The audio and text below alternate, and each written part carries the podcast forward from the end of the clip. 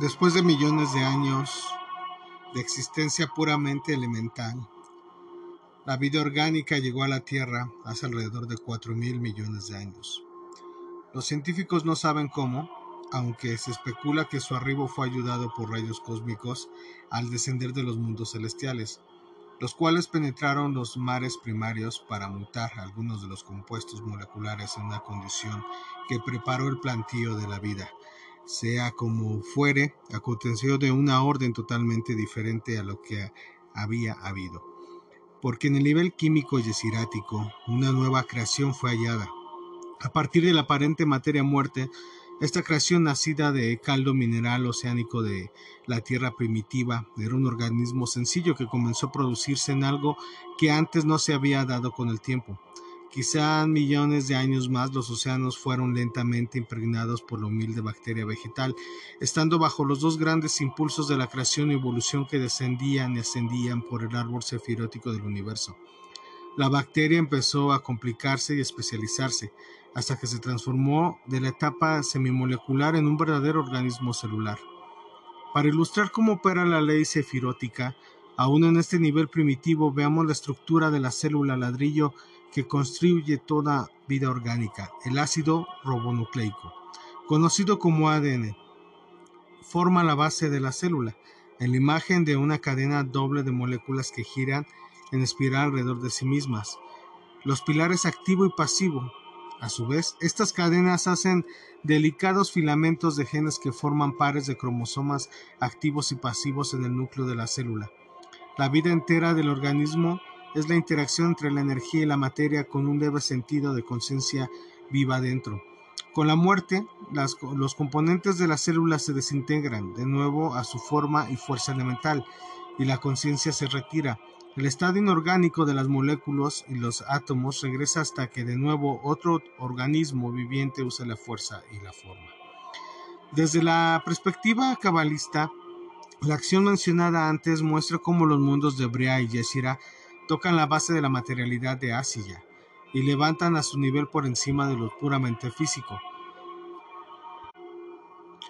En términos del árbol extendido de los mundos, los cuatro elementos terrestres de Malkanut de Asiya han sido eh, elevados a Yesod. En este primer paso de evolución, la forma y la fuerza elementales comienzan a percibir, aún su leve conciencia atómica y molecular, una imagen del universo, superior tal como este es sostenido brevemente durante un ciclo de vida en Yesod de Asiya. Se dice que para el nivel de abajo el cielo es siempre el nivel de arriba y asimismo para los elementos en la tierra. La vida representaba ese mundo superior. Tradicionalmente Malkanut de Asiya es llamado la tierra o tierra incompleta y Yesod la segunda. El término tierra incompleta es utilizado para definir los siete niveles desde Malkut eh, de Asiyat y Suketer los cuales se hallan sin conexión directamente con el siguiente mundo de formación y son considerados estados que no pueden realizarse a sí mismos, pues necesitan la ayuda de seres superiores como el ser humano, encarnado si desea conectarse con los mundos superiores. Durante largos periodos de tiempo, aunque sean épocas relativamente cortas, si son comparadas con los ciclos estelares, las plantas primarias se desarrollaron en varias clases y especies. Esto fue el resultado de la supervivencia de las más adaptables en cada locación terrestre y en respuesta a los cambios celestes. El factor terrícola fue determinado por las condiciones físicas de clima, hábitat, alimento disponible y la competencia local. La modificación celestial del mundo vegetal fue debido a cambios profundos en la intensidad y longitud de las ondas de radiación cósmicas y el desplazamiento del equilibrio entre la relación cósmica, galáctica, estelar y planetaria. Estos desplazamientos graduales en los mundos superiores fueron altamente significativos, no solo para los organismos simples que se extendían por los mares del globo, sino también para el planeta comunidad, el cual podía con su presencia recibir y transformar en forma terrestre una nueva clase de energía. En cuanto a la Tierra representaba la diferencia entre un estado inorgánico u orgánico de conciencia planetaria ya que dicha experiencia es tanto parte de la evolución de un planeta como la de un ser humano. Dentro del reino vegetal, una lenta proliferación de especies especializadas incrementó el alcance de las influencias cómicas que a la Tierra le eran posibles de recibir. de tal forma que de ser una bola de mineral crudo rodeada por esferas acuosas atmosféricas y eléctricas se hizo sensible, no solo a las estrellas distantes y al Sol, sino a otros cuerpos planetarios que circundaban a este. De acuerdo con la cábala popular, cada planta tiene su planeta y su constelación simpatizantes. Esto no es solamente un mito astrológico, sino una descripción muy precisa de la función terrestre de cada especie y de su enfoque giratorio dentro del espectro cosmogónico y cósmico que fluye del espacio, y también es una idea común en numerosas enseñanzas esotéricas. En tanto creían las especies individuales para ser más complejas y poder hacer frente a las necesidades terrestres, y celestiales, el modelo básico permaneció igual. Lo anterior es debido a que, en primer lugar, las plantas están basadas en la célula que, como hemos visto, opera por la interacción de los tres pilares, transformando en materia orgánica la tierra, el agua, el aire y la luz. En términos cabalísticos, el desarrollo puede observarse aún más cuando una planta es puesta en el árbol asiático. Aquí Malkanut es la presencia de los cuatro elementos, mientras que Yesod contiene la imagen del plan con la cual la planta es moldeada. Este fundamento viene del más arriba del árbol, eh, ciertamente de Yesira. El mundo angélico de la formación en cuyo centro está la corona de Asiyat, la cual en este contexto es la naturaleza, los pilares laterales del árbol serfiriótico de la planta ayudan al proceso de la energía en materia y viceversa, mientras que el pilar central contiene la conciencia vegetal, el cuerpo celular de la planta se encuentra en la cara inferior donde Hot y actúan como el sistema de la comunicación celular y el flujo de los ciclos. Todos los órganos vegetales como los mecanismos reproductores están en la gran triada Hot, Nasag, Hamal Makut con Yesod en el centro coordinado, los procesos autónomos, según la planta germina, crece, da fruta, fertiliza, produce semilla y luego muere. Tiferet en la cumbre de la pequeña triada celular de Yesod Nestaf y Tiferet contiene toda la esencia de la planta para el siguiente ciclo, que se trate de una especie de líquen o de roble llenará una forma y fuerza celular al modelo yesirático contenido por el espíritu de la naturaleza o el ángel de esa planta en, la cara superior de Asilla, Geset y Hebura de la planta que gobiernan su metabolismo, su crecimiento y deterioro, mientras que Binat y eh, proporcionan el esquema con su estructura y el principio de vida que la habitará. Esta energía activa llega directamente por medio del rayo luminoso desde Keter, o la naturaleza que como se ha visto no está solamente en el Tiferet Yesirático, el centro del mundo de los ángeles, sino que es también uno de los espíritus briáticos menores en el Marhanut de la creación. Las plantas son una forma más elevada de conciencia que la del estado mineral y de los metales de la tierra.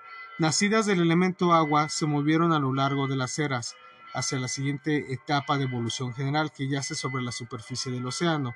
Atraídas por la luz que se filtraba en las oscuras profundidades del mar, algunas plantas gradualmente treparon las pendientes sumergidas de las cuencas del océano para interrumpir al mundo superior del aire puro.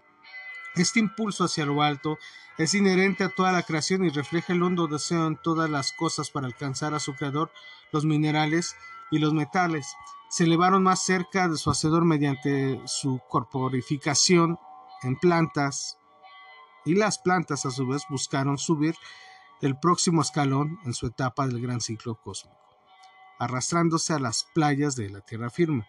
El reino vegetal lentamente se extendió sobre las planicies y montañas en las que soplaba el viento, al tiempo que las plantas comenzaron a desarrollar mejores órganos para respirar y, recibir directamente y para ellas el aire y el fuego del cielo.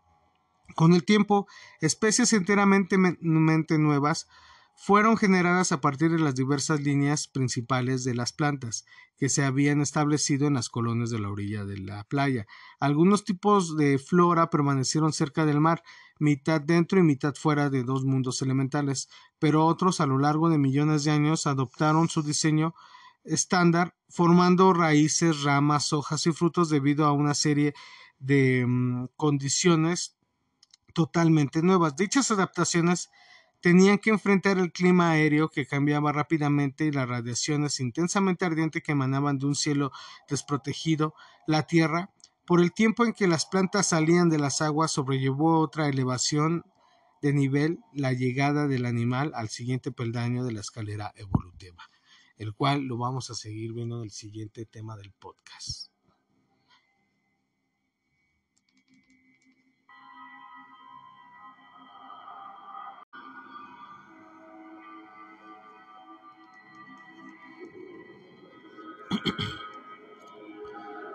Los animales.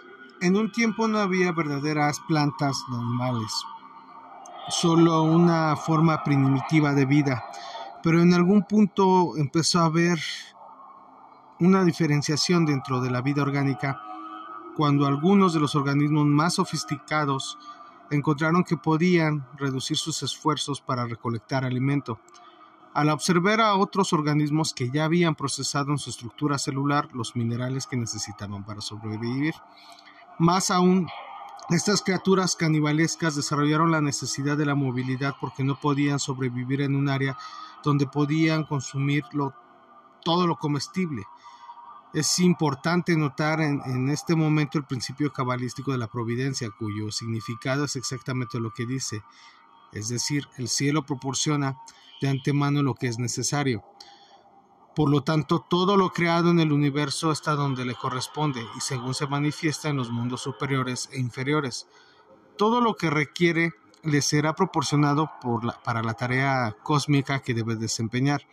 De tal manera, antes de que existiera el reino animal en el universo, el candente sol y los planetas tenían que unirse y enfriarse en esferas que fueron puestas en este periodo de tiempo a una distancia en particular una de la otra para que hubiera una zona templada en algún lado entre Venus y Marte, a fin de que pudieran existir en esta área la vida orgánica.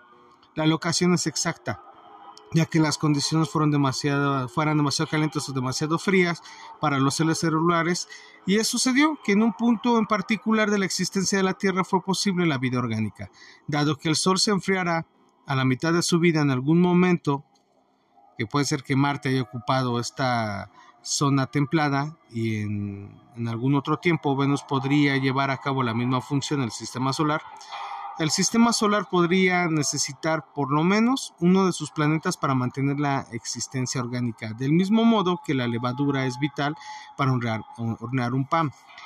Eh, sin importar cómo las condiciones de nuestro planeta fueron largamente preparadas eventualmente. El momento justo y preciso llegó para que emergiera la existencia orgánica. Los primeros animales eran microscópicos y compartían los mares primarios con el reino vegetal.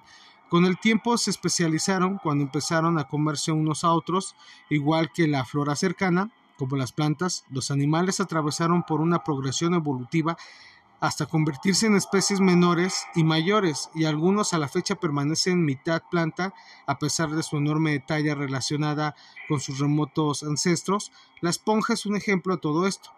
Todos los animales eran eh, criaturas del mar, algunos eran relativamente estáticos, el pilar de la forma, como el coral, mientras que otros desarrollaron el pilar activo, como los moluscos, igual que el trilobite primario, que sin embargo aún estaba, es, bastante elemental en su composición, al tiempo que el impulso para ascender y evolucionar subió por el árbol sefirótico del reino animal, también el gobierno de la criatura individual regido por un sistema nervioso autónomo centrado en Yesod cambió de un sistema nervioso central que evolucionó a Tiferet por ello, el reino animal basado en el modelo celular de la cara inferior vegetal tenía un nivel más alto de conciencia que las plantas, cuyo tiferet estaba confinado al área limitada del lugar donde cayera la semilla.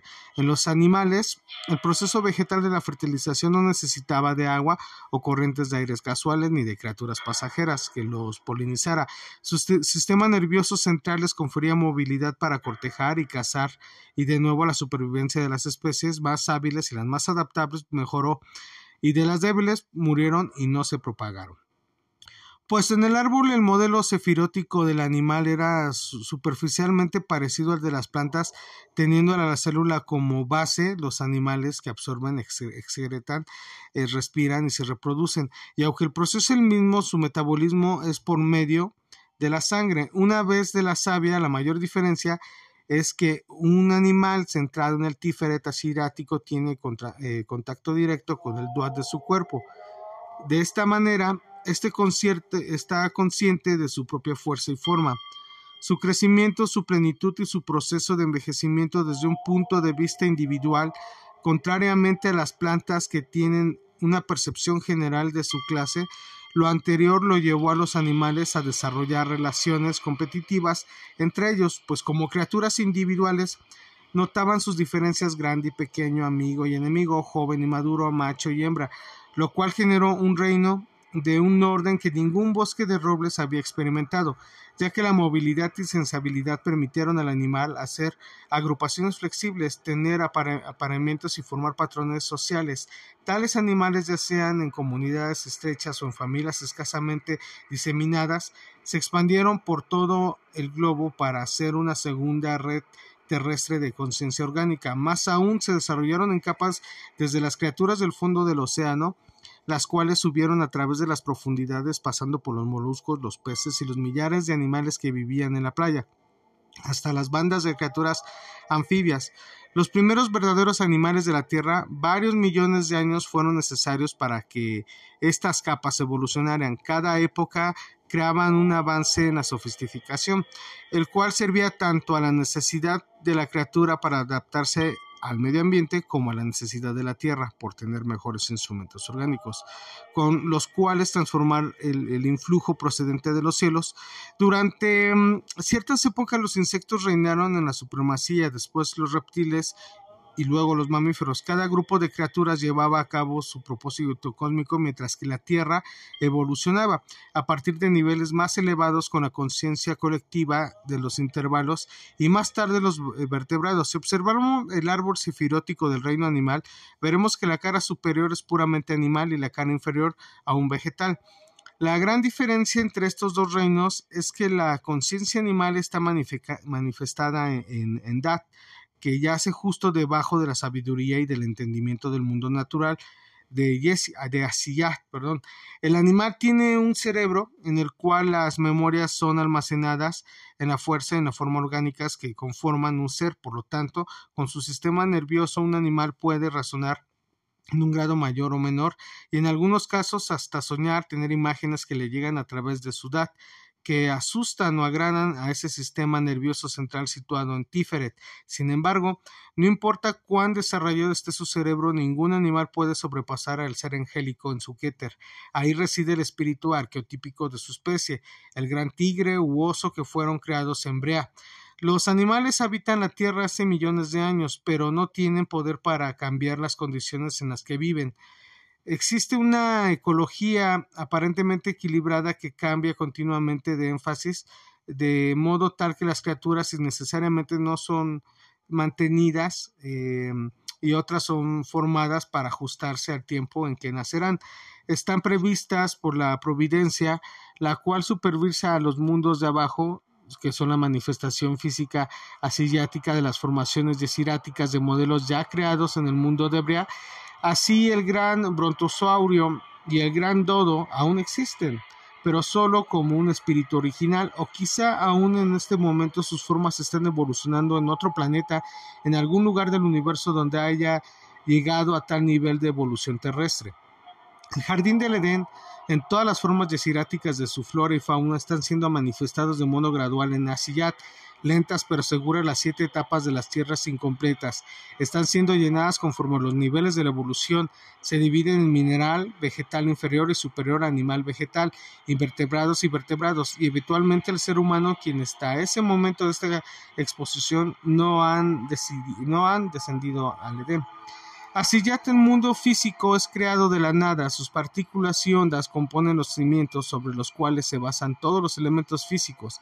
Ese nivel atómico está emparejado a pesar de ser diminuto con el nivel de las galaxias y del Sol, de tal modo de lo que sucede en pequeño afecta a lo grande, y cualquier cosa que ocurre en los mundos estelares tiene influencia en lo atómico, igualmente el reino molecular está en correlación con los planetas que están compuestos de arreglos moleculares. Esta interacción planetaria molecular Opera en el nivel químico, incluye en su campo todos los factores atómicos y electromagnéticos que sostienen la vida, digamos, sobre nuestra superficie planetaria, de nuevo el proceso de apareamiento de arriba y abajo, o la ley de correspondencia se observa en el nivel de la célula, donde la naturaleza actúa como regente de todas las células y de las formas de los cuerpos que construye para sostener la fuerza activa de la vida. Al contener y ser contenidos, influenciar mutuamente a lo grande y lo diminuto, todos los niveles de asilla tienen la conciencia y la voluntad del pilar de en medio, mientras la materia orgánica e inorgánica regresa con lentitud a la fuente de sí misma.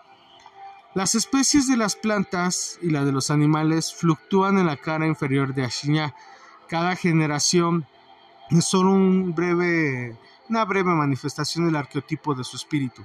Cada especie está destinada a comprender y a, levantar la conciencia del planeta antes de morir y que su forma y su fuerza se disuelven de nuevo en la Tierra. Por esta razón la vida orgánica es llamada incompleta, porque no puede mantener la conciencia más allá del cuerpo celular, ni hacer que desciendan las leyes superiores a las generales de la naturaleza, las cuales presiden desde la corona de Asillat. Ello es así, porque aún en la naturaleza es fija y como gran espíritu con todas sus huestes angélicas que lo moldean y hacen crecer a cada planta y animal, no puede descender más abajo de la corona sillática a fin de habitar directamente o experimentar la tierra.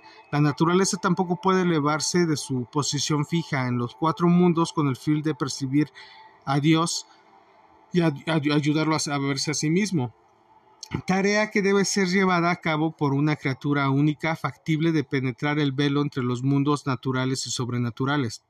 El modo en el que el espíritu angélico de la naturaleza fue introducido en Asiyata estuvo en estrecho vínculo con la batalla cósmica entre el orden y el caos.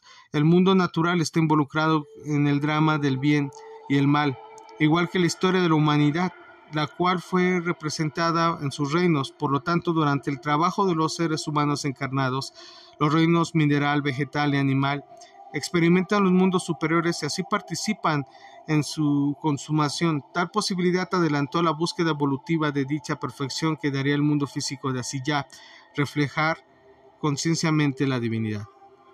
Mi nombre es Ilich Luna. Si te agradan estos podcasts, recomiéndalos. Si no te agradan, no hagas nada. Y llegamos al fin de este tema de así ya. Nos vemos al siguiente tema.